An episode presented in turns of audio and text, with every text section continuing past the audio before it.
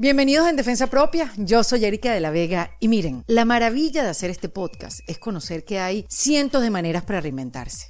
Hay miles de caminos y posibilidades y una historia no se tiene que parecer a la otra y todas son válidas. Y miren, la historia de mi invitada de hoy es una vuelta distinta de la reinvención. Les cuento.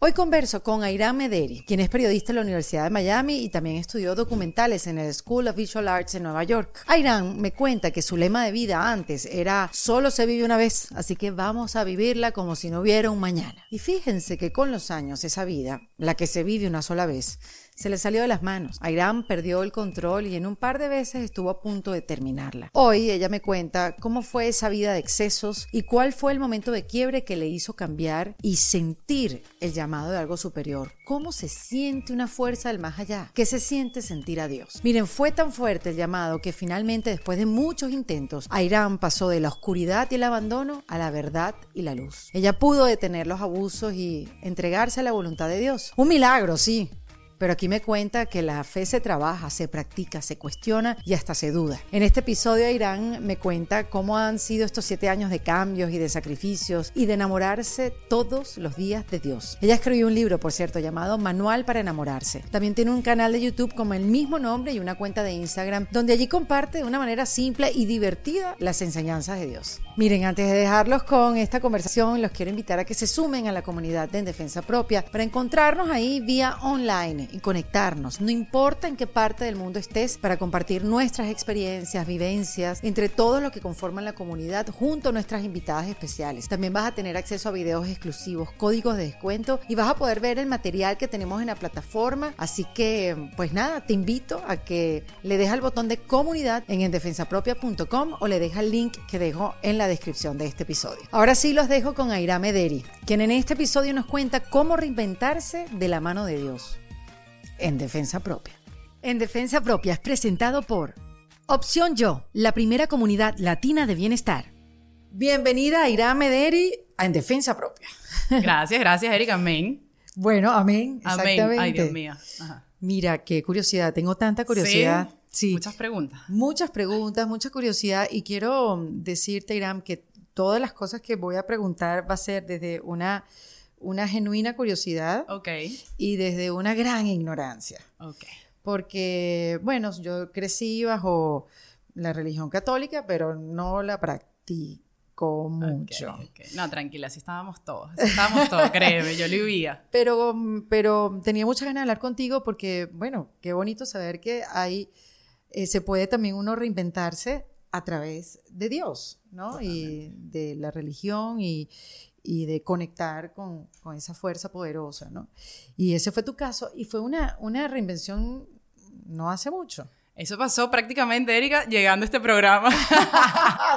casi, casi, casi, hace dos minutos. Eso fue hace muy poquito. Sí. Mira, eh, primero que nada, muchísimas gracias por querer hablar de Dios, porque a veces eso se vuelve como que, ay, no, la gente le huye. Y yo era así. Yo también crecí más allá de una familia católica, si no era de costumbre, ¿no? Nos bautizaron, hicimos la primera comunión, un colegio en, Caracas, en Venezuela, católico, pero yo quizás también le huía, ¿no? Porque yo pensaba en ese Dios castigador o como que pensaba en los mandamientos, entonces yo como que mojigata, como que, que yo pensaba que los santos, cuando me mencionaban la palabra santidad y todo eso, era gente del medioevo, retrógrado con un manto en la cabeza, y yo, ¿qué? Yo no quiero un manto en la cabeza, yo lo que quiero es rumbear. Y, cero, y me, y me alejé por completo. Pero como siempre he dicho, Dios tiene, cuéntale tus planes a Dios y Él se va a reír de ti porque yo le decía, no, es que yo quiero X, Y, Z. Y bueno, y un día me agarró. ¿Eh, ¿Qué? ¿Qué querías tú? ¿Qué, quería yo? ¿En qué andabas tú? Mira, eh, siempre estudié, bueno, estudié periodismo, estudié comunicación, quería, no sé, a ser famosa, para serte claro. Ah, yo quería ser famosa. Ah, yo estaba pensando que lo diga. Sí, o sea, y entrevistar, hacer películas, hacer ese tipo de cosas. De hecho, me gradué acá en la Universidad de Miami, estaba trabajando en varios canales eh, de, noticias, en el lado de producción, varios eventos. Después me fui a vivir a Nueva York y trabajé con varios artistas y todo chévere. Iba toda mi vida bien por fuera pero por dentro estaba pasando como ese, ese vacío, ¿no? Ay, sí, un vacío. Yo creo que cuando uno es joven y no tan joven, eh, uno siempre quiere como ese algo más. Y yo lo buscaba en muchas personas, en muchas cosas, en lugares, me llevó a hacer muchos vicios, a desviarme y empezó ese vacío, ese vacío, ese vacío. Lo empecé a llenar con cosas de, para serte muy honesta, nueva era, me alineé los chakras y quedé, peor, hasta vomité cuando me alineé los chakras. ¿Pero qué tipo hasta ayahuasca? Casi, eso, viene después, eso viene después. Pero empecé a leerme las cartas, a buscar todo este tipo de cosas, ¿no? A leer Brian Weiss, Dwayne Wire, todo ese tipo de gente. yo decía, sí, me ayuda, pero como que me dejaba igual. Como cuando hay turbulencia, el avión se va a caer y tú no sacas el cuarzo. O sea, tú lo primero que sacas es la Virgen María, una cosa, ¿no? Ya, muy bien. Pero igual, o sea, no, no, no había nada de Dios porque no tenía nadie, mis amigos nada que ver, mis papás tampoco. Y bueno, me daba miedo acercarme por, como tú dijiste, como que nos vamos, tenemos como un misconception, ¿no? Como, como un concepto errado de lo que es verdaderamente la, la religión y acercarse a Dios. Pero bueno, hice tanta locura. Después llegué a Miami. Pero qué tanta rumba, Irán. Qué tanta rumba. Lo confieso aquí. Claro. ¿No lo has confesado antes? Lo confesé ya, pero El secreto de confesión. el secreto de esta confesión, señor. Qué tanta rumba. Mira, eh, yo era de las personas que cuando llegué a este país yo tenía esa frase a los 17 años, you only live once. Yo lo con la gorra tatuado y yo quería hacer todo, ser la primera. En ese momento, vuelvo y repito, yo no sabía que venía de una herida o de un vacío, sino es como, hay que vivir, hay que experimentar. Me llevó a probar una cosa, empiezas con, con marihuana, sigues con esto, sigues con aquello, sigues con todo, ah, hasta que haces... Después de la marihuana seguiste. Seguí muchísimo, seguí todo, todo que a mí me decían, y ahorita lo puedo decir con toda confianza, la aspiradora. Me decían, ahí va la aspiradora te podrás imaginar que aspiraba y que hacía. Fuerte, Súper fuerte. Y claro, en el momento tú no te das cuenta, pero eso te lleva a tener pensamientos existenciales y no encuentras preguntas. El ser humano tiene preguntas existenciales todo el tiempo. ¿Para qué estoy aquí? ¿Cuál es mi propósito? Y con toda esa cantidad de sustancias, rumbeando aquí en, la, en Space, desde que abría hasta que cerraba, que una vez me botó el de limpieza y de que, 9 a 9. ¿te quieres quedar que limpia? o sea, y así en adelante. Y fue mucha locura, eh, una vida sexual súper alocada porque pierdes el juicio. Cuando estás en todo este tipo de cosas, tú dices, pero no le estoy haciendo daño a nadie, te lo estás haciendo a ti Claro, no estás, no estás ni bien emocionalmente, no tienes clara la mente, no tienes Sí, eh, y oye, no quiero decir que la pasaba malísimo, o sea, la llegué a pasar súper bien. El que ha dicho que no se metió una buena rumba, o sea, la llegué a pasar bien. Sí. Pero. ¿Y estuviste así cuántos años? ¿Cuánto mucho, tiempo? Todo empezó a los desde los 17 como hasta los 26 años que, que ahí fue. Pero eso no te impidió graduarte, pues. No, gracias a Dios me gradué. ¿Cómo? No lo sé, mamá. Gracias por tenerme paciencia, porque no lo sé. Creo que siempre tuve angelitos. Ahora veo que siempre había alguien orando por ahí por mí. Mm. Esa abuelita que en paz descanse, esa persona que estaba por ahí, que oraba y que me dio la fortaleza de, seguir, ¿no? Porque estaba vuelta loca en ese No, y de ver, ¿no? De buscar ayuda, de saber que hay algo más y que no podías seguir viviendo así, porque me imagino que te diste cuenta de eso. Llegó, sí, o sea, y lo, y lo cuento porque seguramente hay gente joven o gente no tan joven que le ha pasado cuando ese nivel de, adicción llegó tan fuerte y todas esas preguntas llegaron a mi cabeza y no había respuesta, ¿qué es lo primero que te viene a la cabeza? Un pensamiento suicida. suicida. Tú dices, no, no, quiero, no quiero seguir viviendo. Y pasó, y pasó. O sea, yo me acuerdo que iba a mi casa en Nueva York y dije, ya yo quiero acabar con esto. Y preparé todo, Erika, y, y lo hice. Y lo hice hasta un... O sea, ¿Cómo que lo hiciste? O sea, todo lo, que había, todo, no, todo lo que había comprado para esa noche, yo dije, lo voy a hacer y yo quiero acabar con mi vida. Entonces estaba en esa casa, en ese cuarto, y yo recuerdo que entre ese conocimiento que se iba perdiendo y se veía todo borroso, entre esa ansiedad, entre esa depresión. Una adrenalina también. Muchas cosas, y aquí solo se puede contar un par de, de todo lo que conllevó a eso. Eh, yo, yo me arrodillé, ¿sabes? Y dije, si existe Dios, por favor, dame un rayito de luz, algo que me diga que, que, puedo volver a seguir viviendo. Porque cuando el que ha tenido depresión severa, aguda y esa ansiedad, ataque de pánico, sabe que te sientes como una piscina, ahogado y no puedes salir. Te hablan y no puedes. Ahí es cuando me di cuenta que todo lo que había aplicado de Nueva Era, que si de aquí, de allá, del chakra, el psicólogo, ¿eh? no servía para nada en ese momento, ¿no? Me había sacado empoderado un par de tiempo, pero después en el momento más oscuro me abandonó. Claro, porque es como un hábito, ¿no? Esas cosas tienes que hacerlas en repetición o creer, cambiar el concepto de ti, pero si estás en un mal lugar... No, pues, no, no puedes, uno necesitaba algo mayor. Y ahí me acuerdo que me metí todas esas pastillas y a la mañana siguiente, fíjate que yo abro los ojos y yo digo, wow, yo lo que estoy es viva. O sea, yo perdí el conocimiento y amanecí en mi casa arropada, acostada, Eh, así como yo digo que mi angelito de la guarda fue el que me acostó, amanecí súper bien. Y yo dije, sabes que aquí hay algo. Y me acuerdo que empecé un proceso de, con un psiquiatra, un proceso de rehabilitación, un proceso profundo.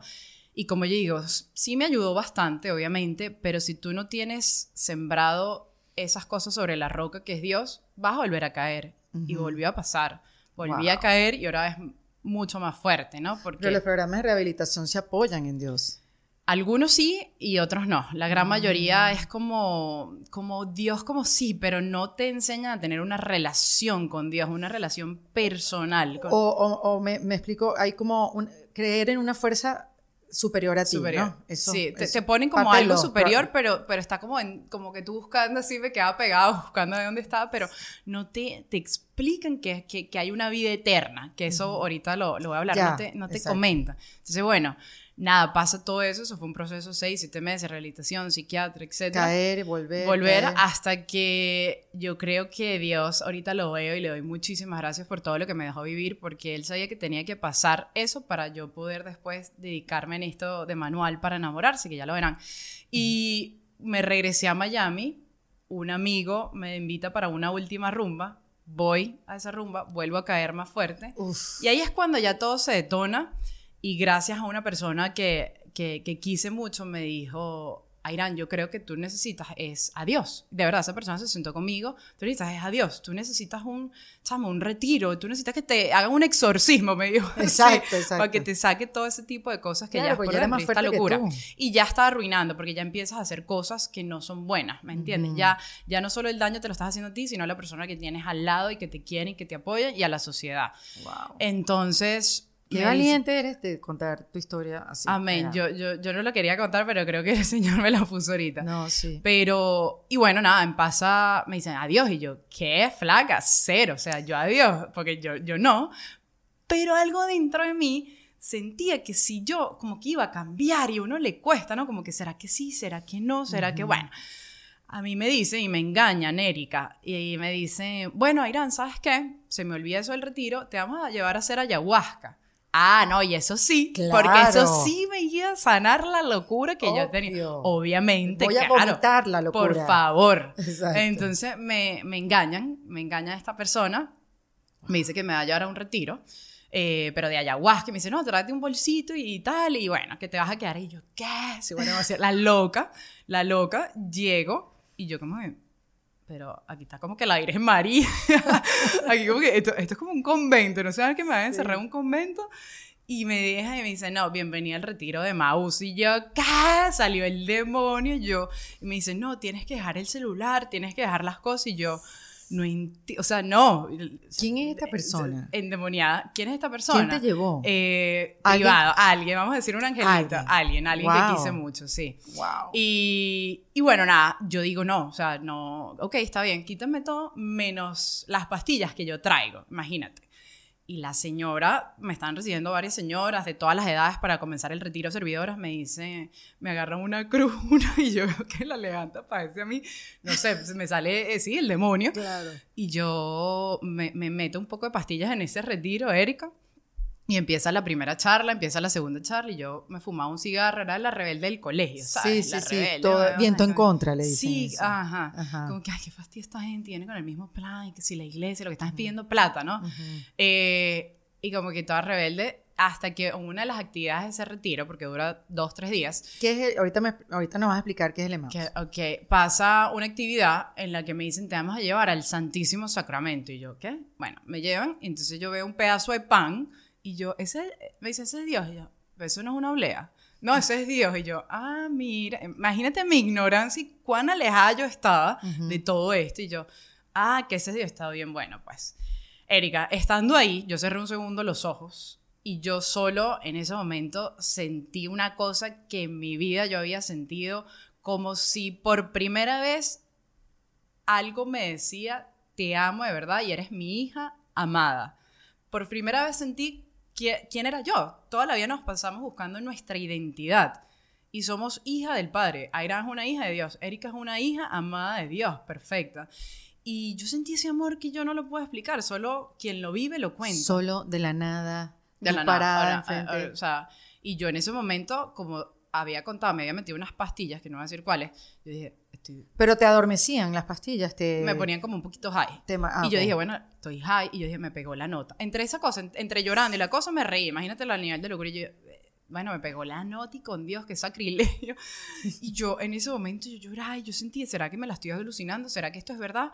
Pero, pero no puedo estar alucinando porque lo siento profundo en mi corazón y el que se ha metido todo tipo de, de, químicos sabe que no siente un amor sino como, como algo sensual, pero no amor de, de llorar y de sentirte amada, querida, como que tantas cosas y yo salí corriendo y yo, por favor, necesito, necesito, necesito, ¿quién es la autoridad aquí? Y me dice, no, aquí hay un sacerdote. Y yo, por favor, me llaman al sacerdote y me presentan al padre Osvaldo Gudelo, que ya hablaré de él, pero me lo presentan y yo me le acerco y le digo, mira, padre, yo acabo de sentir eso, no sé si es que estoy drogado o qué, pero necesito que me ayude, su Dios me puede salvar, porque yo he probado todo, psiquiatra, rehabilitación, esto y acá, pero no se me acabó la plata, le digo, necesito algo gratis. Me dice, bueno, Jesús te puede salvar, si tú quieres hacer el cambio, él te puede salvar. Y ahí, Erika, es donde empieza todo un proceso que yo salgo de ese retiro y yo digo, ok, todas las cosas que yo he hecho antes no me estaban ayudando a ser la, mejor, la mejor versión de mí o donde yo quiero ir. O por lo menos ponerte en un... En un nivel. Claro. Pero en ese momento yo solo sentí que el Señor me había dicho, Irán, es que hay vida eterna y tú fuiste creada para más. Tú fuiste creada y cada ser humano aquí ha sido creado para más. Y ese más es el cielo, es la santidad, es la vida eterna. Y yo, claro, en eso como que me empezó a caer el 20 y yo decía, es que cuando uno es chiquito, tus papás, tu gente en el colegio te dice, Erika, ¿quieres ser periodista? Erika, ¿qué quieres ser? O Airán, productora. Pero nadie te dice la palabra santo porque nos imaginamos esa gente aburrida, esa gente que no baila reggaetón, merengue.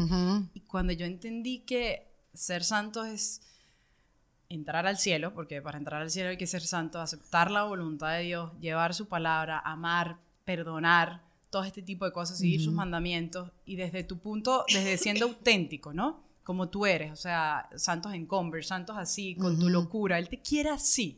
Y cuando yo sentí esto, yo dije, yo quiero caminar para allá. Y es ahí donde empieza ese camino. Un milagro. Un milagro, se puede decir, un milagro. Y desde ahí... Pero viendo un milagro como algo que pasa todos los días pasa todos los días. Pero ese fue realmente extraordinario. Que hayas sentido eso. Por eso te pregunto, ¿qué, qué sentiste? ¿Qué, ¿Qué, pasó en tu cuerpo? ¿Qué, esa, eso se tiene, esa emoción o esa sensación, sentimiento, se tiene que expresar de alguna manera. Si tú nos explicas qué sentiste, quizás algunos que, que pueden decir, yo lo sentí y no sabía que era eso. Claro. O cuando alguien lo sienta puede decir, ah. Te va a preguntar algo. ¿Cómo explicas tú un orgasmo? Ajá. Ah, bueno, a ver. Es bien difícil, ¿verdad? Es difícil. Es difícil. una explosión de energía. es como una cosa que uno dice, ¿cómo poner en palabras lo que significa un orgasmo? y la gente no puede, o sea, uno hace como una cosa en el cuerpo, ¿verdad? Que lo acabo de hacer. Ajá, ¿viste? Eso es, eso es. o sea, es eso. Y eso es lo que uno busca toda la vida, un orgasmo. Y es algo que yo me he preparado para poder contar esto porque la gente me lo preguntaba mucho. Y yo dije, ¿Qué es lo otro que no se puede comparar? Que es como sobrenatural. Un orgasmo, lo mismo es, con Dios. Pero lo que pasa es que nunca baja. Te quedas, como dice Eso es lo que te iba a preguntar. En alta. Tendrás momentos arriba y abajo, pero eso se llama, en las palabras de, de, la Iglesia Católica, el queritma. Cuando tú vives un queritma, Emmaus es un retiro queritmático, quiere decir que tú en ese momento reconoces que Jesús es el Salvador, que Jesús vino al mundo a salvarte que murió y que resucitó. Y esas tres cosas, ¡boom!, las sientes dentro de ti tan palpable que tú dices, pero ya hace un minuto yo no creí en nada. O sea, tú te podrás imaginar el grupo de amigas mías, el bullying de, de ser la chama de que ya todo el mundo para la, la, rumba, promotora de discoteca, y de repente que, que no, creo en Dios y un rosario y yo, y castidad. ¿Y cómo luchaste? A ver, ¿cómo luchaste contra eso? Porque... Bueno, fue fuerte, fue fuerte, pero ahí es cuando tú sientes como que es que esa verdad lo puede más, más que lo que me están diciendo el mundo. Sales del retiro, te digo, obviamente hubo un acompañamiento espiritual, busqué, tenía que buscar, no me podía quedar en solo ese momento eufórica. En una iglesia, o sea, busqué una iglesia, eh, me hice amiga de este sacerdote, el padre Osvaldo, y empecé un acompañamiento que se llama espiritual, guía espiritual. Empecé a hablar con él, padre, ¿qué tengo que hacer? Y me dice, lo primero, ir a misa, ir a, a misa todos los días. Y yo, no, padre, no sea tan fanático, le dije al cura padre. Pero padre, pero yo no entiendo qué va a hacer yo en misa, me va a quemar. y me dice, mira, no importa que no entiendas, pero es lo primero. O sea, cuando tú vas a, a ir al gimnasio, a ti te dicen lo primero, tienes que hacer estos pequeños cambios, esto. Hazlo, vas a ver. O sea, confía en el proceso. Y yo empecé a ir a misa todos los días, sin yo saber. Yo me acuerdo que yo tengo los brazos tatuados, por eso me traje esto. Y, y, yo iba a misa, sí, porque ah, empecé a ir a misa como que con una camisa y yo con los brazos tatuados y me veían las viejitas, las señoras a las 7 de la mañana y que será mm. que ella mató a alguien, será que ella, o sea, como que no se lo imaginaban, yo tenía 26 en ese entonces, 27. Y empecé a ir, yo no entendía, yo no entendía, empecé a confesarme, que yo decía, no, yo me confieso en mi casa, pero esos curas son más pecadores, o sea, todo lo que hizo todo el mundo. Pero comprendí que yo tenía que seguir el proceso, o sea, este es el Dios creó el mundo, son sus reglas, no las mías. Es su lógica, no la mía. Y yo lo empecé a hacer. Comenzaste a eso, a seguir las reglas de, la Iglesia Católica. Total. Eh, me dan los mandamientos y yo, uy, eso está como que difícil, pero nada, yo dije, me voy a proponer por primera vez, a ver qué pasa para yo callar a los curas. Imagínate el final, entre esa euforia, yo quería callar a los curas para ver qué pasa. Me terminé enamorando. Eso es como cuando sales con el peor Snide y te terminas enamorando. Exacto, sí, el amor de tu vida. Tal cual. Y me empecé a enamorar. Y claro, esta verdad que está dentro de mí bajó la euforia, bajó como esa droga. La adrenalina. Esa adrenalina pero esta verdad seguía muy adentro porque por primera vez me habían dicho para qué había sido creada y es para volver a la casa del Padre, al cielo, porque todo todos algún día vamos a volver allá. Yo quiero ir a esa vida eterna, porque en esa vida eterna sabes que no hay celulitis, a los hombres no les sale la barriga, hasta que la muerte los separa y nadie va, no vamos a tener esposo, todo el mundo y todo el mundo va a ser bonito. Y yo dije, yo quiero ir para allá, pero también me hablaron de un purgatorio y un infierno, y por eso hay que cumplir esto. Y entonces te podrás imaginar el grupo de gente que a Irán se volvió loca y yo les decía, flaca, sabes que sí, siento que me volví loca, pero, pero esto Pero prefiero esta locura, Prefiero esta locura de Dios, porque a mí no me van a decir que los apóstoles se dejaron matar y martirizar por una locura que no tiene una recompensa más grande. Entonces, fue muy duro, fue un proceso muy duro. ¿Qué es el Emmaus?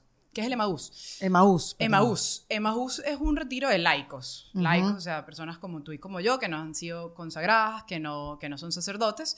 Dura tres días. Hay un lema que lo que ahí pasa y se queda para no revelar, pero es una serie de actividades donde se cuentan muchos testimonios. Eh, se vive en sí lo que es la iglesia y el amor de Dios. Hace este fin de semana acabamos de hacer uno en la cárcel de mujeres. Wow. Estuvimos en la cárcel de mujeres en Homestead con 13 reclusas y, y, te puedo decir que es la, la experiencia más bonita. Y yo ayer meditaba un poquito antes de esta entrevista y yo decía, o sea, ¿qué podemos llevarle nosotros a esa gente? O sea, uno que practica tantas cosas que no son. A tú vas para a una cárcel y ¿qué le puedes llevar tú y decirle tú que conoces el sufrimiento a mujeres que conocimos con cadenas perpetuas injustamente, muchas de ellas, injustamente. Y ¿qué es lo único que uno le puede decir? Ah, mira, es que tú puedes, o tú eres todo, o, mira, o léete aquí la carta cuando estás injustamente en cadena perpetua, o si lo hayas hecho, ya te arrepentiste. Lo único que le puedes decir es que hay vida eterna y cree en Dios. Sí, llevarle fe. Llevarle ese mensaje de fe. Es cuando yo dije, es que esto es real. Eh, esto es real, esas mujeres dan directica para el cielo, o sea, su purgatorio lo están viviendo acá. Entonces, pues, para volver a Emaús es eso, es un retiro donde llevas ese mensaje de amor a través de muchas actividades. La gente piensa que va a ir a orar, a ponerse de rodilla, a meterse en la No, es encontrarse con uno mismo, ¿no? Es encontrarse con Dios para encontrarte contigo. Ah, muy bien, muy bien. ¿Tú conoces un curso de milagros? Curso de milagros. Sí, es un libro. Ok basado, o sea, cada quien le da su lectura y hay mucha lectura espiritual, tipo Jesús. Okay. Eh, habla, quien lo escribe es Jesús, y esto es lo, que, lo canalizó una psicóloga hace muchos años. Empezaron a canalizar y a escribirlo. Es un libraco así de este tamaño, y lo que quiere decir es: un curso de milagros es un camino hacia el milagro. Y habla mucho de reconocerse y sentirse que eres parte de Dios y estás hecho de su mismo material. Totalmente. Y que el negarse eh, a eso es también negar a Dios o esa fuerza superior, ¿no? O sea, por eso te digo, cada quien le da su lectura, hay unos que lo leen más espiritual que otros, hay muchos facilitadores, pero mm, hay muchos pasajes de la Biblia. Sin embargo, te dicen, no es un libro espiritual, pero sí hay como... Claro. O sea, me checa mucho lo que dices, de Dios y de reconocerte ahí. No hablan como que del cielo, sino que, que veas lo que no puedes ver. Totalmente. Es difícil de explicar, pero bueno, me da curiosidad si sabías sobre el libro. Ese, creo que lo he escuchado, pero no, no me lo he leído. Tú lees la Biblia. Leo la Biblia y, y a mí me parecía como que, ¿sabes? Yo no la entendía. Y es verdad, tú abres la Biblia y muy probablemente no la vas a entender, porque por eso hay que llamar al Espíritu Santo y, y querer leerla de verdad, porque muchas veces vamos con un prejuicio. ¿Qué me va a decir esto? Ya de ahí entrabas mal como te digo, es como que conozcas a alguien, ya te han dicho que ese tipo tiene mal aliento, ya tú vas con el mal aliento. Sí. Y no, y no lo puedes ver más allá. Y yo entendí que la Biblia es una historia de amor. O sea, cuando uno la empieza a leer de verdad y vas a misa y empiezas a buscar, a, a, a, solo, solo se ama lo que se conoce. Y yo quería enamorarme de Dios, conocer a Dios a profundidad. Se había ya entrado en esta locura, entregarme por completo. Y empecé a leer y yo dije, wow, en la Biblia Jesús tiene descendencia, o sea, parientes de Jesús eran prostitutas, mm. borracho, el rey David mató, el rey Salomón se costó con más de mil mujeres. O sea, esa gente vivió, hizo y deshizo, pero siempre buscaban esta verdad, querer encontrar. Y cuando uno va con ese concepto y lee la Biblia, tú dices, esto es una historia de amor y dolor, hubo cachos, hubo de todo, o sea, qué belleza, pero ahí están las respuestas. Nosotros queremos hacer tantas cosas en el mundo, pero ¿por qué no ir al principio? Esta gente ya lo vivió, nos lo está diciendo y tiene la respuesta, pero nosotros no, no, no creemos porque es que eso lo escribió alguien, como me dijo un día una amiga, Irán, pero es que eso lo escribieron un poco de, de señores y tal, y yo le dije, Flack, ¿y las cartas que te estás leyendo tú, quién las escribió? O la carta astral, tú me dirás, ¿quién, quién la está escribiendo? Porque, o sea, es otra persona. Pero como diciendo, esto es un mundo de hombres.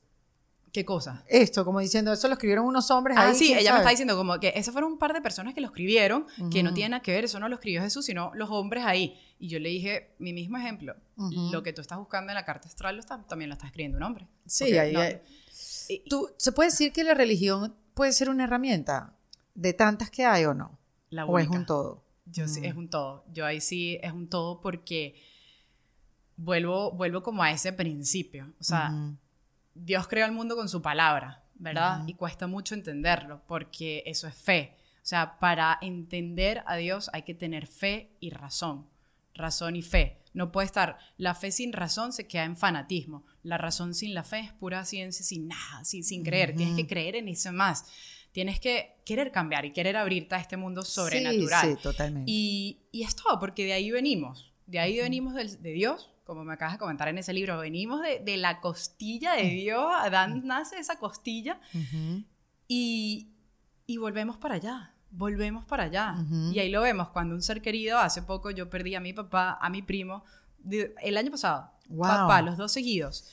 Y yo, Erika, en ese momento, y lo de mi primo fue algo trágico. Wow. Y yo digo, cuando estábamos en el funeral, la única cosa que estábamos recordando a esa persona son las cosas buenas, el amor que dio, no que si hizo o no hizo, si tuvo éxito. Y hoy en el día estamos muy envueltos en eso y nos agobia, o sea, estamos tan apegados y ojo, el éxito no es que sea malo, pero si ese es tu centro y no es Dios, estamos mal, porque esos apetitos te van a cansar, te van a atormentar. Y, y a lo que voy, en ese funeral, yo decía, Señor, es que todo volvemos a ti y no nos llevamos nada, absolutamente nada. Nada. Y Dios no sabe hacer las cosas temporales, todo es eterno. Y para eso hay que creer en la, en la vida eterna. Mira, Iram, y después que empezaste con curiosidad y esta guía espiritual con el padre Osvaldo, eh, ¿qué, qué, cómo, ¿cómo fue esa transformación, ese poco a poco, lidiar con la resistencia a tu alrededor? Porque, bueno, pasa a veces sin querer inconscientemente que la gente que está a tu alrededor es la que menos quieres que cambies. Total porque entonces vas a tener que cambiar yo también. Entonces, sí, sí, flojera, o sea, como que ¿dónde quedo yo ahí en tu cambio, no? Sí, sí, sí. sí, Este, ¿Cómo fue ese tránsito al principio? Hago una pausa en esta conversación para hablarte de opcionyo.com. ¿Qué es opcionyo.com? Es una plataforma donde puedes hacer terapias psicológicas a través de videollamadas. Y esta es la solución perfecta para aquellas personas que no tienen tiempo de movilizarse hacia un consultorio o que de repente en el país donde vives, pues las terapias son con unos precios muy elevados o de repente no sabes a quién llamar, dónde es esto, quién me guía, cómo me explican. Entonces en opcionyo.com te va a atender una consultora de bienestar. Vas a tener atención personalizada y ella va a conversar contigo para ver cuáles son esas áreas de tu vida donde estás presentando retos y así ella te va a guiar al profesional que puede ayudarte en esas áreas. Además que en opcionyo.com no solamente vas a conseguir el acompañamiento psicológico, sino que también vas a conseguir masterclasses y una comunidad que quizás está pasando por los mismos retos que tú. Así que bueno, no te dejes para después, no tienes excusas, hay atención personalizada. Lo único que tienes que hacer es visitar opcionyo.com o simplemente vea la descripción de este episodio y dale al link que allí te dejo. Que es opción yo, porque su prioridad es tu bienestar. Yo le llamo el desierto. Y justo, mm. justamente en este momento estamos viviendo la cuaresma, que es ese momento de desierto. Quiero responder con algo de la Biblia para entrar. Eh, eh, el Señor, cuando fue a hacer su vida pública a los 30 años que empieza, Él se fue para el desierto. ¿Qué se llama el desierto? El desierto es ese momento donde tú te vas a encontrar con tus demonios, con esos demonios. Y los demonios llaman tus fragilidades, también con tus virtudes, con todas esas cosas que no puedes para tú poder reafirmar eso que vas a hacer y que crees de verdad todo el que ha tenido ese queridme, ese encuentro con Dios, vive un desierto. Porque todos los amigos eh, dirán, pero ya y esta loquita que antes me traía y me compraba la curda, ya no. Eh, el novio que tenías le dice, mira, estoy haciendo castidad. Eh, no porque me quiero guardar en pureza, o sea, y, tú empiezas a decir cosas que tú dices, yo, pero, yo no creía en esto, pero ¿cómo explica? ¿Cómo, cómo, cómo se puede? Y mis amigos dirán, pero ¿cómo tú puedes vivir si? Yo le digo, porque hay una fuerza mayor y cuando fuimos creados para más, te lo da. Entonces, bueno, nada, viví ese momento como uno o dos años que, que lloraba, Erika, lloraba porque no es fácil para tú hacer un cambio y se llama esa metanoia, que ese giro total. Metanoia. La metanoia, que es el cambio total de tu persona. Es como sacarte el chip de todo lo que has querido decir. Ahorita quiero vivir con lo que Dios vino a decir al mundo y seguir este, e, este evangelio en el mundo. Cuesta, lloras, la gente nada que ver, los mismos eh, padres o eh, personas cercanas a ti no creen, eh, todo el mundo te dice, no, que esto y tú ya, pero eh, yendo a misa, ¿qué estoy haciendo? Pero lo viví, lo viví porque era, yo sí quería ver qué pasaba y sí creía esto y lo fui alimentando. ¿Cómo pasa a medida que pasa ese desierto? Estoy sola, lloro iba a misa, desde ese entonces voy a misa diaria, todos los días, rezar el rosario, súper importante. Yo no rezaba el rosario, me parecía aburrido, dormía, lo veía a mi abuelita que lo tenía bien grande y decía, ¿cómo mi abuela montó esa vaina allá arriba? No sé, pero bueno, ¿sabes? Pero lo empecé a rezar porque me da, y tengo que confesar esta historia, un día mis amigas me secuestran. ¿Y que vamos a secuestrar? Porque me decían la monja, la mojigata. Ahora vamos a secuestrar a la mojigata y me han llevado a Eleven. Y yo a una discoteca, a una discoteca aquí en Miami. Más que una discoteca. Ajá. Y yo he sacado el rosario. En Eleven. en Eleven, porque yo estaba muy. O sea, imagínate, la loca. Porque yo estaba muy reciente de haber dejado esos vicios. Yo dejo los vicios cuando salgo retiro de Maús para la gloria de Dios hace 5 o 6 años. Claro. Y y yo estaba, yo podía caer, como que por eso también me guardaba un poco. Y yo saco ese, ese rosario. sí, sí, sí. Dame la, loca, fuerza. no sé si pensaba que estoy loca, dame la fuerza. Pero fíjate que lo saqué y después me lo metí, yo y que no estoy siendo muy fanática, me lo metí en, la, en el bolsillo y tal. Pero me dio una fuerza, como sentí algo ahí, como que, epa, o sea, no lo necesito, como que me dio miedo, como que nada que ver. Y entonces el rosario a todas estas fui a diferentes grupos y como no encajaba en ningún grupo, pues yo decía, yo soy como medio loca, como auténtica, como, como pana. Yo decía, yo soy pana. Entonces yo veía a la gente aburrida eh, con todo esto todavía en la iglesia, en los grupos o los jóvenes y esto. Entonces ahí es cuando yo digo, yo quiero ver si hay alguien más afuera que quiera vivir este caminar con el Señor, con esta misma energía, esta misma entrega. Me tomo mis tragos y bailo reggaetón también, pero quiero Dios por sobre todas las cosas. Y ahí es donde me creo una página que se llama Manual para, para enamorarse y no para emborracharse. Manual para enamorarse, donde yo empecé a hablar. Me puse como un diario y que, hola, miren, casi que hay alguien allá afuera que haga castidad, que quiera seguir a Dios.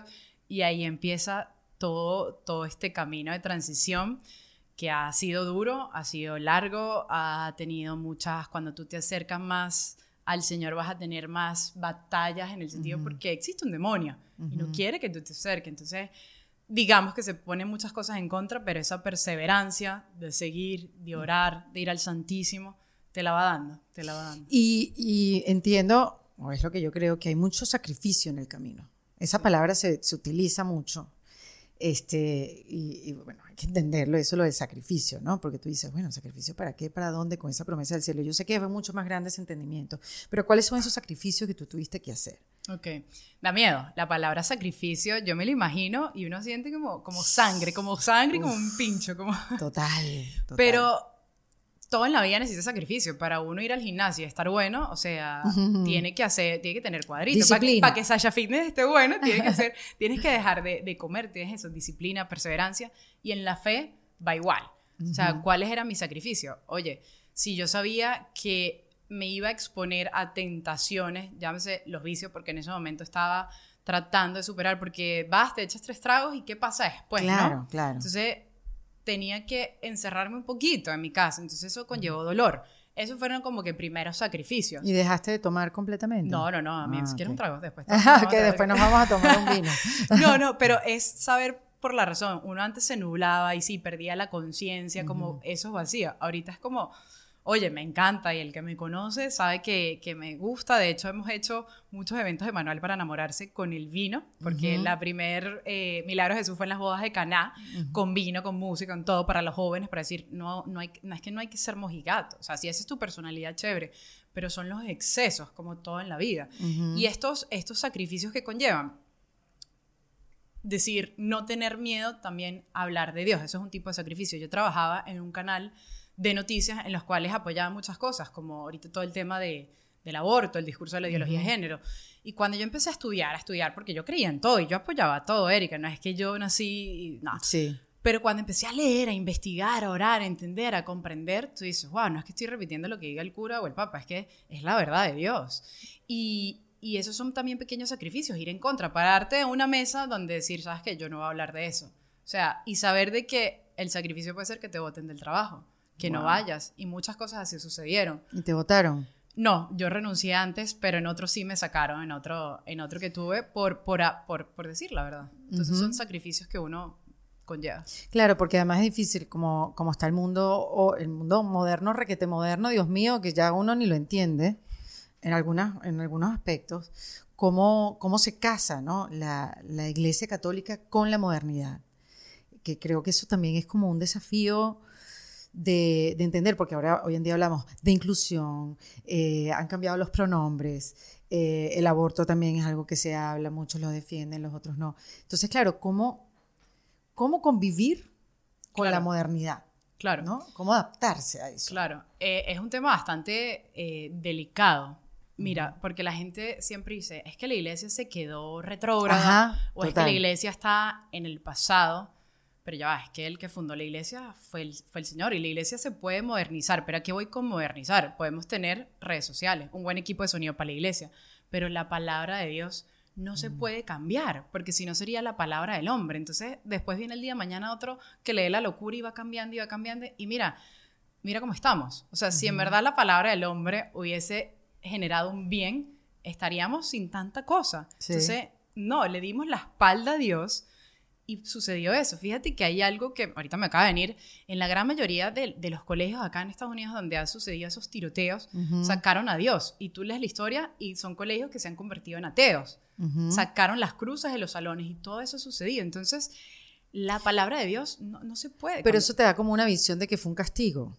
Esa palabra castigo. Esa palabra es que no. El castigo no es que no los mandó Dios y que te voy a castigar es el mismo hombre que sigue haciendo las cosas mal. O sea, es como que, ay, salimos aquí y nos caímos, ay, eh, con una piedra. Dios, no, flaca, es que no estás viendo bien la vida, estás distraído. Y estamos distraídos. Y nos suceden cosas y después le echamos las culpas a Dios. Pero, ¿qué pasó antes? Antes tú sacaste a Dios de tu vida. Antes quizás eh, cometiste un adulterio. O sea, ¿por qué no seguí? Yo siempre me he preguntado esto, ¿qué pasa si todo el mundo, en verdad, por una vez siguiéramos los mandamientos? Capaz nos amaríamos más, ¿no? Porque te pones a ver, los mandamientos cuáles son, no cometerás adulterio, ¿verdad? Uno dice, no, es que los mandamientos son lo peor, pero si no cometeríamos adulterio, no hubieran tantos corazones rotos, no hubieran tantas infidelidades y los hijos no tuvieran tanto dolor. Si no mentiríamos, porque no mentir, este, quizás todo el mundo hablara con honestidad, o sea, totalmente. Si de verdad haríamos todo ese tipo de cosas, no codiciar a los bienes ajenos, que es el, mandamiento número 10. No estaríamos con esa envidia, esa comparación. Viste, al final, ¿qué pasa si volviéramos al principio? ¿no? Eso es lo que yo siempre pienso. Más allá de, de hablar en modernizar, ¿por qué no lo hacemos por una vez? Sí, sí, qué buena. Y si no pasa nada, bueno, pero lo intentamos. Pero ¿qué pasa? Mm. Y para acercarse a Dios, Airam, dame tu punto de vista. Para estar cerca de Dios, este, ¿se necesita ir a misa todos los días?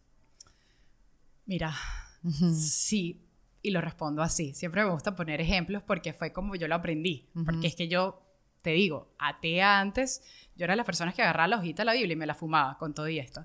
Imagínate. y lo dije para que gane el ah. nivel. Eh, Airam, wow. No me, Te agradezco mucho ya lo confesé, ya lo confesé. Te lo agradezco Como Dios me lo perdonó, ya no me importa quién, quién, lo juzgue. Cuando uno se enamora de alguien, ¿verdad? O cuando tú estás empezando a salir con alguien, tienes esa, esa, eh, esa cosquillita. Tú quieres ver si eres hombre, esa mujer. Y si eres mujer, a ese hombre todos los días. Quieres verlo. No es, o sea, ay, bueno, es que por teléfono no. Uno quiere que te inviten a salir ya. Y cuando conoces al Señor y quieras más, vas a misa, no porque me obliga, no que si el cura es un, podrá ser más pecador, pero yo voy por el Señor, que el Señor dejó a cura, eh, al sacerdote y ese es su ministro, amén, yo soy obediente, el que, se, el que es obediente no se equivoca, la primera ley.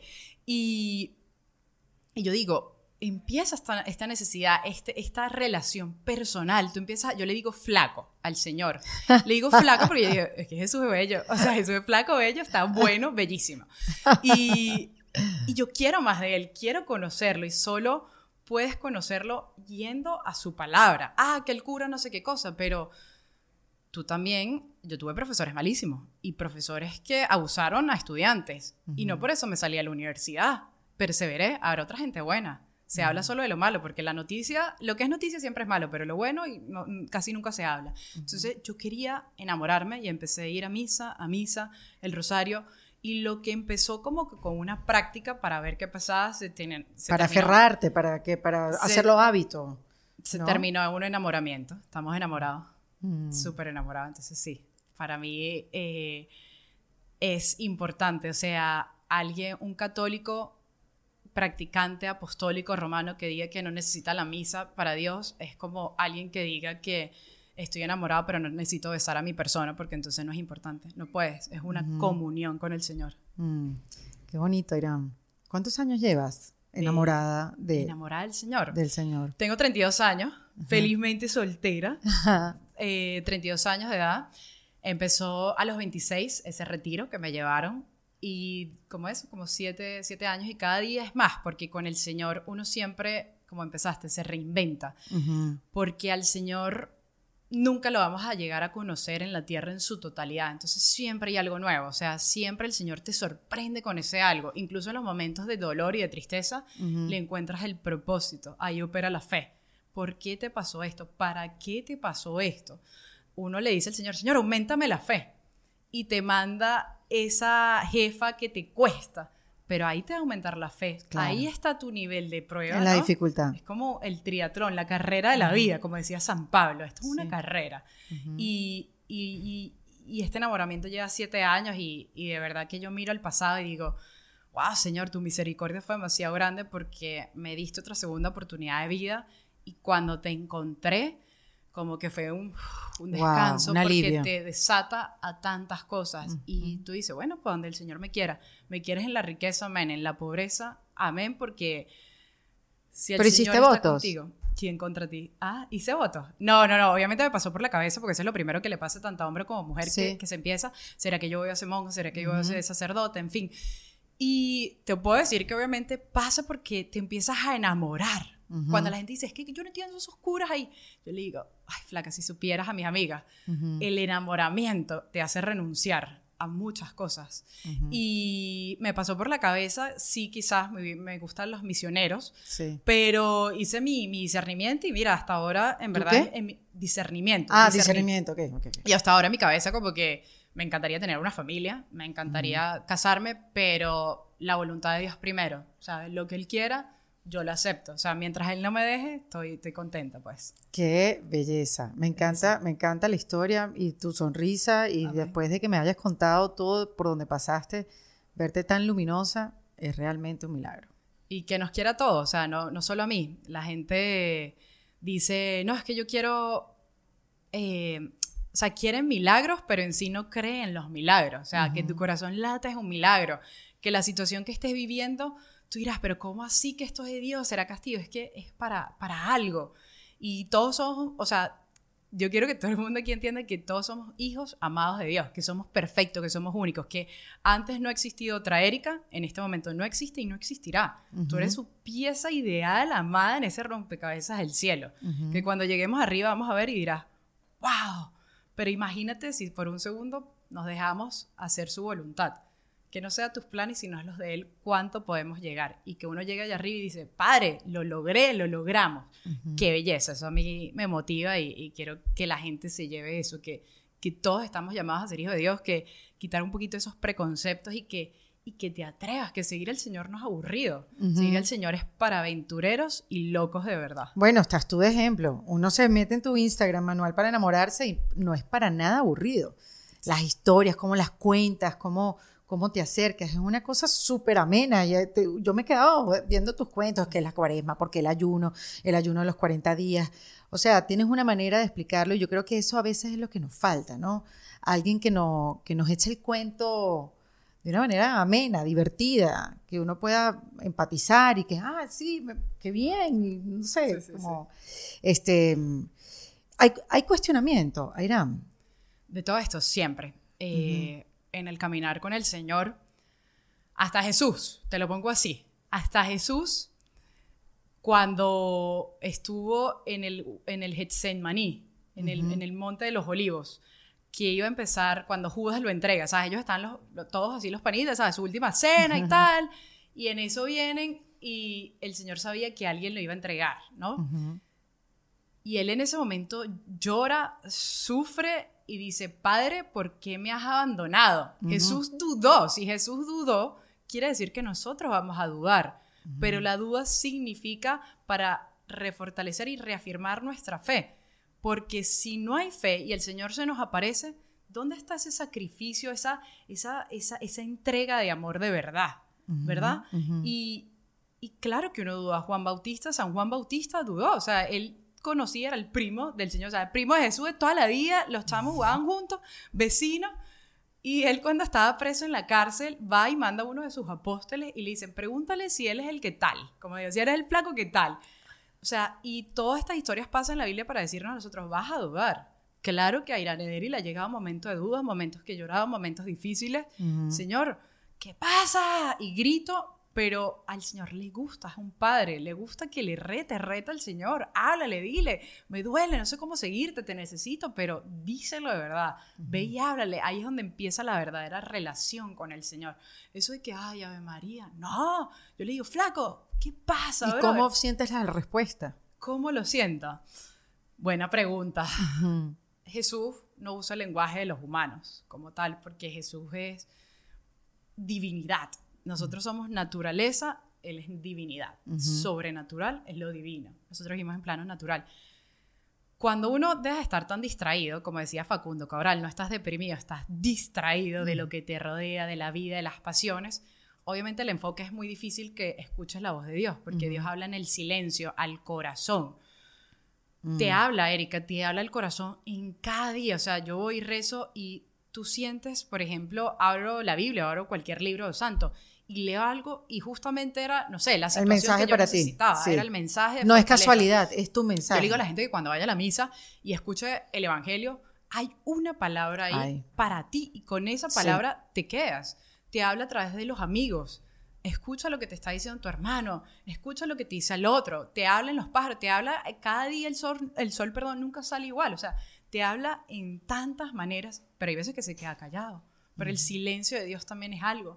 En el silencio que te dice muchas veces, paciencia. No somos pacientes. Paciencia, Irán. Pero qué, Señor, ¿cuándo me va a llegar el esposo? ¿Cuándo llega el esposo? Paciencia. Estoy trabajando en ti. Estoy trabajando en la mejor versión de ti. Te habla fortaleza, lucha. Muchas veces es resistencia. Te dice, resiste. Que la cosa está dura, que la cosa está dura desde que empezó Manual. Uno recibe muchos ataques de todo tipo, de esto, de aquí, de allá. Gente que nada. Y tú dices, resistencia, ¿me estás ¿cómo me hablaste? Resistencia. Y es donde el discernimiento de ir a orar cada día se va afinando más ese oído humano para poder escucharlo. Mm, qué bonito. La práctica, el hábito. Total. Cuéntame de Manual para enamorarse, que es tu podcast. ¿Tienes varias? ¿Tienes, varias cositas. varias cositas. Manual para enamorarse. Trabajas en el canal católico EWTN. Este, tienes otro podcast que es Sanando la herida, Sanando heridas y Cuentos de la Virgen. Correcto. Cuéntame, el primero fue Manual para enamorarse. Sí, bueno, Manual e, es, la, es una fundación, lo estamos creando ahorita a fundación. Empezó con una cuenta de Instagram, como pues fue teniendo bastante recibimiento, bastante jóvenes, se empezó a esparcir, o sea, plataformas en, en Spotify, en YouTube, Instagram, estamos ahí. Y empezó eso, con mensajes, eh, hablando de Dios, compartiendo. ¿Cómo fue tu primer episodio? El primer episodio, me la llamé La Fanática. ¿Ah? Se llamó La Fanática. Lo pueden escuchar, en Spotify, se llama La Fanática y me siento así como estoy aquí. Y dije, les voy a contar esta historia. En mi vida me imaginé yo hablando de Dios y yo era la que más criticaba, si era la que no iba para la misa en el colegio. No hice la confirmación en el colegio, pero yo decía, estas curas, nada que ver, me salí. O sea, y yo hablando, o sea, yo decía, Señor, o sea, de verdad, solo tú haces estas cosas, no soy yo. Mm. Y se llama La Fanática porque, claro, o sea, el fanatismo, la, la chama para mí era fanática y sí, gloria a Dios que soy fanática, prefiero ser fanática de esto. Entonces se mm. llamó La Fanática y empezó a conversar, a hablar y decirle a la gente, oye, eh, ¿cómo enamorarse de Dios? Y yo empecé a escribir pasos de cómo yo personalmente me había enamorado de Dios. ¿Cuáles son? Ah, dame uno de esos pasos. El primer paso, detente. De hecho, escribí un libro que se llama El Manual para Te lo voy a enviar uno. Ay, qué chévere. Lo iba a traer y se me quedó. Bueno, mándamelo. Eh, se llama Detente. ¿Por qué? Porque yo me imaginaba así. Yo iba en la autopista, la autopista de la vida, manejando a mil por horas con mi cigarro, con mis audífonos, con música, y me estaba perdiendo los pequeños detalles que me regalaba el día, porque iba muy acelerada, ta, ta, ta, no daba tiempo de nada. Entonces, como Dios mío, habla como esto, ¿sabes? Cuando me detuve, para mí mi, mi, pausa divina fue el retiro de Maús. Fue como, ¡pum!, detuve el carro y dije, ok, ¿qué pasa? Ese fue el primer paso, me detuve. El segundo paso, reflexionar. Yo hice una lista, el bien y el mal, y me di cuenta que yo me creía buena por no, por no haber matado a nadie, pero resulta que era, o sea, bueno, bueno solo es Dios. Hice la lista del bien y el mal, que es el segundo paso, reflexión, y yo vi que tenía muchas cosas malas, las gran cosas que hacía eran malas, porque el dejar de hacer algo por los demás es omisión, el poder ayudar a alguien y no hacerlo, yo decía, yo estaba encerrada en mi burbuja y ya, que nadie me moleste. El tercer paso es, creo que es, o no, no sé si lo estoy confundiendo, doblegar mi voluntad, que es decir, ¿sabes qué? Voy a aceptar lo que el Señor está intentando decir y empezó por ahí, son siete pasos, el último es la, la, constancia, la perseverancia. No es un camino fácil. No es. O sea, el camino hacia la fe, digo, yo aquí he hablado, por ejemplo, de felicidad, y el camino hacia la felicidad es algo que uno se le ocurra. Uno, uno lo trabaja, uno va, uno elige ser feliz, pero no es que me va a llegar la felicidad y elegí, sino uno va y lo, tú sabes, sigue ciertos pasos, hace ciertas acciones, deja de hacer otras, o sea, uno va y trabaja por la felicidad.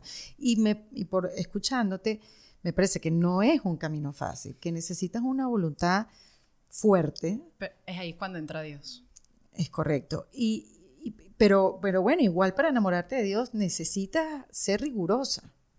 O sea, lo que me estás diciendo, detenerse, escribir, eh, escuchar, reflexionar, doblegar tu voluntad. O sea, eh, eso, eso es un trabajo. Eso es un trabajo que, bueno, uno toma la decisión como tú la tomaste pero me sorprende que no es que, ay, ya sentí, como me estás contando, que sentiste en ese momento lo que sentiste y ya te llegó todo, absolutamente. No, has trabajado por eso. Y hay una fuerza superior que, que te lleva y te mueve hacia eso. Es que cuando uno entiende que nos estamos jugando la vida en la vida, mm. nos estamos jugando la vida eterna. Esta vida es temporal. Y cuando yo comprendí eso, ¿qué más trabajo? ¿Qué, o sea, ¿qué más que dedicarle el tiempo a lo que está en juego, mi salvación, la salvación de mi vida, o sea, o vida eterna, purgatorio, infierno, y así mismo. Y cuando el Señor te dice que eso es verdad, que existe, eso tú dices, me estoy jugando la salvación de mi vida. Y yo preocupándome aquí por cosas que, obvio, sí hay que tenerle que ocuparse, pero no preocuparse, porque eso es ocuparse antes de tiempo. Entonces dije, me estoy jugando la salvación. Y cuando mencionabas ahorita lo de la felicidad, ¿Qué es el camino a la felicidad? Para mí, la felicidad, porque la gente tiene como que confundido, y yo también muchas veces, pensamos que es un estado de ánimo, y no, la felicidad para mí, porque un día te puedes casar y eres la persona más feliz del mundo, al día siguiente se muere tu hijo y estás triste, entonces buscamos intentando la felicidad y se nos van los momentos pequeños. La felicidad para mí es saber de que existe otra vida y de que hay un Dios y que Él es mi salvador. Y cuando yo tengo eso en mente, no importa la situación difícil, podré llorar y voy a llorar. Y soy humano y, está bien. Y, y vive una vida humana. O sea. Y vive una vida humana.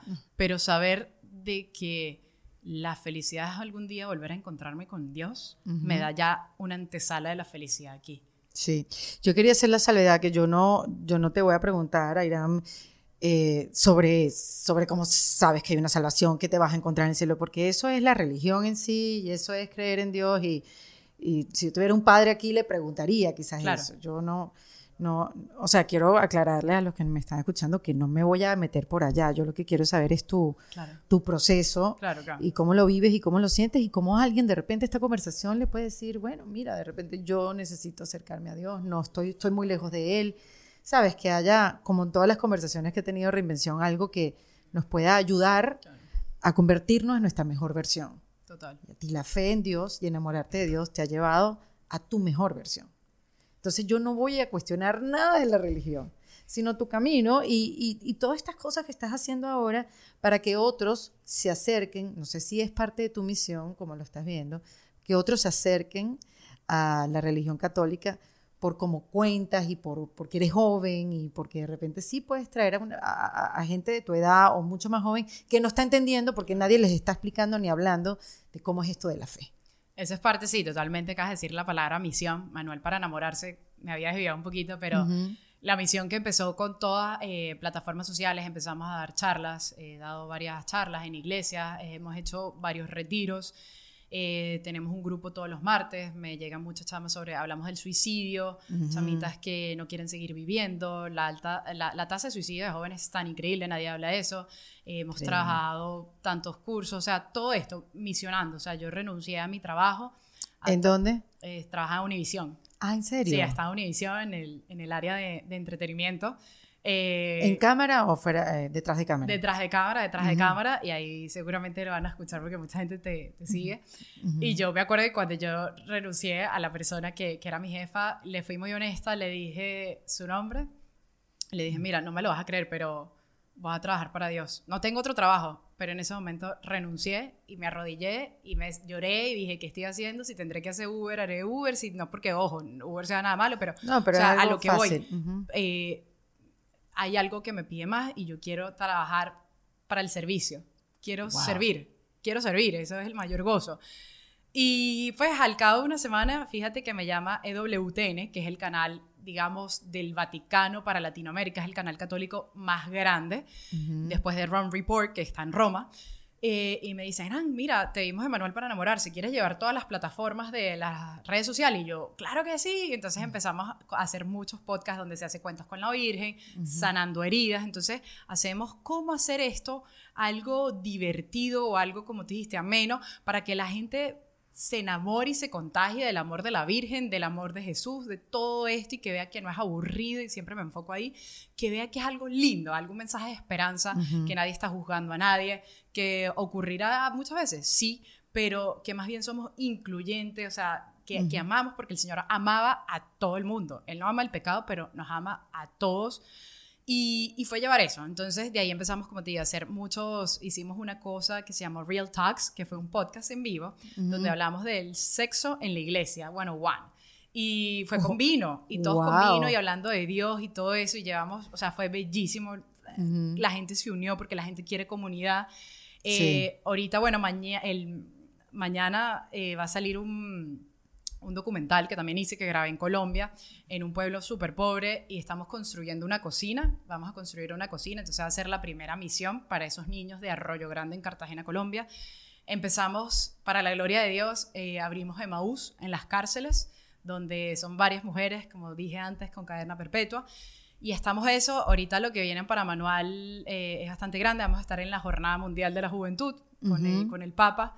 Entonces va a ser en agosto, vamos a estar allá en Lisboa. Algo ¿Lo conoce no lo has conocido? No, he conocido al Papa Francisco, pero ahorita pues en agosto tendré, si Dios quiere, la oportunidad porque vamos a estar transmitiendo. Entonces vienen, vienen muchas cosas para Manual. Tenemos el libro que, que yo escribí, que te digo, con los siete pasos, con varios poemas, porque me gusta la poesía. Y, y pues y nada, y, ahí estamos, trabajando para el Señor y, llevando el mensaje de esperanza, que al final del día esto no es para, para uno lucrarse ni nada de eso, sino es para, hey, mira para el cielo, flaca, mira para el cielo. Si algún día te sientes agobiado, primero, mira para el cielo y sabes que tienes un papá allá arriba. Sí, bueno, pero de algo tienes que vivir. Ahorita que dijiste, esto no es para lucrarse, pero de algo claro, tienes que pues obviamente uno tiene que vivir de, de, algo, de algo. El Señor ahí te... Créeme que mira, es súper loco y ahí es cuando se, se ve la divina providencia del Señor, porque al tú renunciar para dedicarte al Señor, o sea, salen cosas, Erika, de la nada de la nada te llama y te dice esto de la nada, de repente te paras y alguien te invita aquí de la nada, eh, recaudamos X cantidad de dinero para la fundación para empezar, mira, yo abrí un GoFundMe, porque yo no sabía qué hacer, abrí un GoFundMe, en menos de no sé qué vaina, ya tenía 20 mil dólares, me donaron la cocina, me escribió alguien que tiene una cadena de hoteles en Cartagena, van a construir la cocina, o sea, yo decía, Señor, ¿cómo yo le explico esto a la gente? Que, o sea, no fue que yo, o sea, todo llegó, porque en el corazón del ser humano quiere ayudar, el ser humano quiere servir, te quieres entregar al otro. Somos un don de Dios para darnos, somos don para darnos. Y eso es lo más bonito y el gozo que te da hacer esto. Y yo creo que tú lo obtienes aquí en las entrevistas, escuchar, de, de permitir ser, ser voz para los demás te da una alegría, un gozo. Entonces, Totalmente. uno dice, qué belleza, ¿sabes? Salir un poco de uno. Es lo mejor. Para... Es eso, para salir de ti tienes que dar a los demás. Sales de tu mente, del mismo ego, ¿sabes? De tu misma historia que te estás contando, qué sé yo, ¿no? Totalmente, totalmente. Dejas de ser un poco protagonista. Totalmente, totalmente. Sí, qué belleza. Airam, dame tres tips para reinventarse. Tres tips para reinventarse. El primero, como dije, Emanuel, creo que es más importante detente en este momento. O sea, sea lo que sea que estés haciendo, ponle, como nos dijeron hace poco un retiro, esa pausa divina. Esa pausa divina es decir como que, déjame respirar y decirle a Dios, Dios, o sea, ¿qué estoy haciendo? O sea, escucha, escucha esa voz interior que está allá adentro, que es el Señor queriéndote decir algo. Obviamente si es para mayor gloria de Dios y no le estás haciendo daño a nadie. No, lo que, si lo que estás escuchando te, da paz, ¿no? Sí, Pero eso, o sea, detenerse. Segundo, atrévete algún día a acercarte a Jesús, a Dios. Quitarse un segundo, por un segundo, todos esos conceptos de la iglesia que me hicieron, de que si te hicieron daño. Difícil.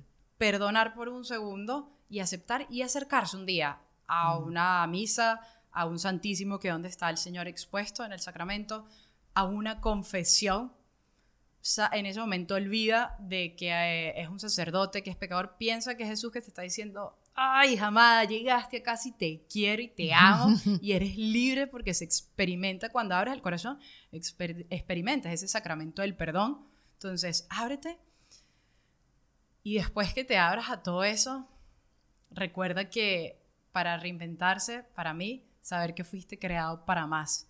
Y ese para más está en el cielo. Porque algún día tú te imaginas que tú puedas ver tu nombre Santa Erika. Nadie se acordaba, yo lo veo así, con los apóstoles. Sabes que los apóstoles, ellos cuando el Señor los llama, a Pedro, a Santiago y Juan, que fueron los tres primeros, eh, Jesús los llama cuando ellos estaban haciendo algo. Ellos tenían su trabajo, eran pescadores. Te llamó en la acción. Jesús nos llama no echado, echado ahí en la casa, no, haciendo algo para que les permitió el beneficio de la duda renuncio y me voy con Dios. O sea, qué tan importante. Ellos en su momento, yo me imagino Pedro, Pedro tenía una esposa. Pedro, ¿dónde qué va a decir mi mujer? El otro, oye, yo tengo un trabajo bien para seguir este loco, o sea, ¿quién es este tipo? Pero hoy en día todo el mundo se acuerda de San Pedro, de San, San Juan y Santiago, que era Tiago en aquel entonces, de Santiago. Oh. Pero nadie se acordará de la gente que trabajó en ese momento ahí y que no renunció y que decidió seguir su trabajo normal. Entonces, si escuchas esa vocecita de Dios que te está diciendo ese algo más, dalo, porque mira, han pasado miles de años, dos mil años, y sabemos quién es San Pedro, pero que quizás el que está al lado con Pedro trabajando y quiso decir, no, yo no me voy con este loco, o sea, yo tengo mis planes, no nos acordamos, pero de San Pedro sí, entonces Dios hace cosas inimaginables y como siempre digo en manual, no tengas miedo, ten fe. Mm, qué bello es. Hay un pasaje de la Biblia que sea tu favorito, que puedas compartir con nosotros. Y te va a gustar. A ver, lánzalo. El de la viuda, pero no porque no. pero no porque. o sea, la gente me dice, me encanta el de la viuda, es mi pasaje favorito, porque la viuda era intensa, ¿no? No me acuerdo bien cómo iba la cosa, pero la viuda era intensa. ¿Pero qué quiere decir viuda? Todos somos viudos. No porque hayas perdido un esposo, en este caso si lo perdiste, porque a todos nos falta ese algo, y que ese algo, Dios. Por eso la viuda es sinónimo de que falta algo para complementarse. Y la viuda tenía que hacer algo, y ella va donde el rey, y le toca así la puerta, y el rey como que, ay, qué fastidio. No, sabes, como que en esa época recordamos que los viudos no eran nadie, las mujeres viudas eran desechadas de la, de, de la sociedad. Y ella insistió, insistió, insistió, y su santa insistencia hizo que el rey la escuchara y le dijeron, denle a la viuda lo que necesita. Y eso es este caminar. Seamos como la viuda, seamos intensas con el Señor. A veces él es un poquito sordo, pero insiste, insiste y se te, o sea, se te va a dar. O sea, él lo dice en su palabra. Entonces, seamos como la viuda, intenso, para que veas que el Señor siempre te responde. Quizás lo que nosotros estamos distraídos. Qué belleza, Irán. Me encanta, me encanta. ¿Cómo me he disfrutado esta conversa? Mira, voy a invitar a la gente entonces a que vaya a Manual para enamorarse. Sí. Arroba manual para enamorarse. Arroba manual para enamorarse. Ese es el único que tienes Está en Instagram, manual para enamorarse. Está en Spotify, manual para enamorarse. Ahí tenemos los podcasts de Sanando Heridas, que está muy bueno, que lo hago con mi, con mi amigo Gustavo Mejía. También nos pueden buscar en, en YouTube, que empezamos a hacer este de Sanando Heridas, porque somos un poco de corazones rotos tratando de ayudar a otros corazones rotos. Mm. Y el único que puede sanar ese corazón es el Señor y tenemos que ir a la más profunda de la herida. Y eso cuesta, eso cuesta. O sea, uno no quiere, y no me remueva ahí. Pero para poder avanzar hay que sanar. Y santidad va de la mano de sanidad. Hay que ser mm. los santos sanaron. Entonces, están ahí en YouTube, nos pueden buscar, Manual para enamorarse. Y el libro, que lo tenemos en Amazon, Manual para enamorarse, lo pueden encontrar en la Casa del Libro, está en Barnes Noble aquí, en, pero online. ¿Y en Amazon? En Amazon también. Ah. Manual para enamorarse. Es el único. De verdad, no hay manual para enamorarse, no hay más para, para la gloria de Dios. Es bonito, son siete pasos, es súper cortico. También eh, nosotros ahí puedes ver en la, en, la, en la, página de Instagram que estamos haciendo todo lo de la fundación, hay unos suéteres y todas las cosas de verdad, Erika, que se están haciendo ahí, yo lo he estado publicando completo y lo van a poder ver en YouTube, es el comedor para estos niños en, en Arroyo Grande. Mucha gente dirá, ¿por qué no lo hiciste en Venezuela? Tiene una historia detrás, porque llegué a ese pueblo, que lo pueden ver eh, en ese documental que se llama Evita, que sale en YouTube. Entonces es una historia de amor, como yo le llamo.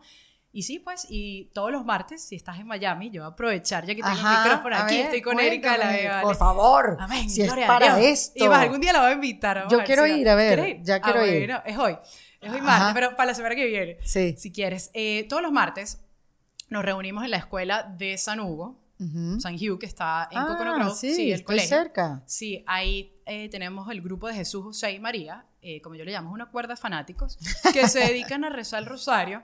Hay testimonio, hay la misa con nuestro querido padre Osvaldo Gudelo, que un día lo deberías entrevistar porque tiene un testimonio ese ah, hombre. Él llegó a sacerdote a los 40 años. Y antes era director de un canal muy grande de noticias acá. No. Nada que ver, tenía novias, no muchas, pocas, pero su historia es impactante. Eh, se las hizo todas, se las vivió, se las... pero bueno, su historia, y ese es mi, mi, mi guía espiritual.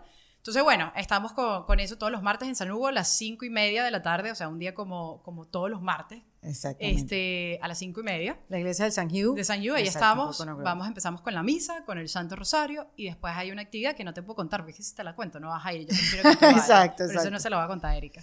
Muy bien, muy bien. Me voy a pasar por allá, claro que sí. Claro que sí. Invitamos a tu prima. Ah, sí, ah, también, sí.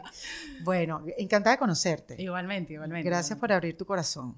De verdad que sí. Gracias a ti por permitir este espacio para que muchos más corazones puedan conocer que, que el amor de Dios es muy bonito y que este caminar es, es para fanáticos, locos, auténticos, atrevidos en este peregrinaje de la vida.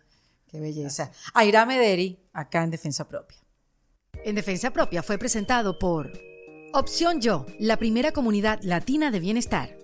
En Defensa Propia es producido por Valentina Carmona, con el apoyo de Andrea Wallis y editado por Vanessa Ferrebus y Jesús Acosta, con música original de Para Rayos Estudios. Yo soy Erika de la Vega y recuerda que esto lo hacemos en Defensa Propia.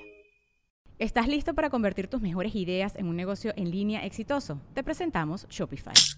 Tal vez no lo sabías, pero nuestro podcast More Than Mamis es un negocio y lo empezamos por supuesto para desahogarnos y hablar sobre la maternidad, no para convertirnos en expertas de ventas y del e-commerce. Así que sí, necesitábamos ayuda para vender nuestro merch y poner en marcha nuestra tienda. ¿Y cómo suena con Shopify? Llegó otra venta. Shopify es la plataforma de comercio que está revolucionando millones de negocios en todo el mundo. Ya seas un emprendedor desde tu casa o desde donde sea, Shopify es la única herramienta que necesitas para iniciar, administrar y hacer crecer tu negocio sin dificultades. Con Shopify puedo gestionar pedidos, envíos y pagos desde cualquier lugar, brindándote toda la información y estadísticas de tus ventas al detalle. Regístrate para un periodo de prueba con tan solo un dólar al mes en shopify.com barra sonoro, todo en minúsculas Ve a shopify.com barra sonoro para llevar tu negocio al siguiente nivel. Shopify.com barra sonoro. ¿Estás listo para convertir tus mejores ideas en un negocio en línea exitoso? Te presentamos Shopify. Tal vez no lo sabías, pero nuestro podcast More Than Mamis es un negocio y lo empezamos por supuesto para desahogarnos y hablar sobre la maternidad, no para convertirnos en expertas de ventas y del e-commerce. Así que sí, necesitábamos ayuda para vender nuestro merch y poner en marcha nuestra tienda. ¿Y cómo suena con Shopify? Llegó otra venta. Shopify es la plataforma de comercio que está revolucionando millones de negocios en todo el mundo. Ya seas un emprendedor desde tu casa o desde donde sea, Shopify es la única herramienta que necesitas para iniciar, administrar y hacer crecer tu negocio sin dificultades. Con Shopify puedo gestionar pedidos, envíos y pagos desde cualquier lugar, brindándote toda la información y estadísticas de tus ventas al detalle. Regístrate para un periodo de prueba con tan solo un dólar al mes en shopify.com barra sonoro, todo en Ve a shopify.com barra sonoro para llevar tu negocio al siguiente nivel. Shopify.com barra sonoro.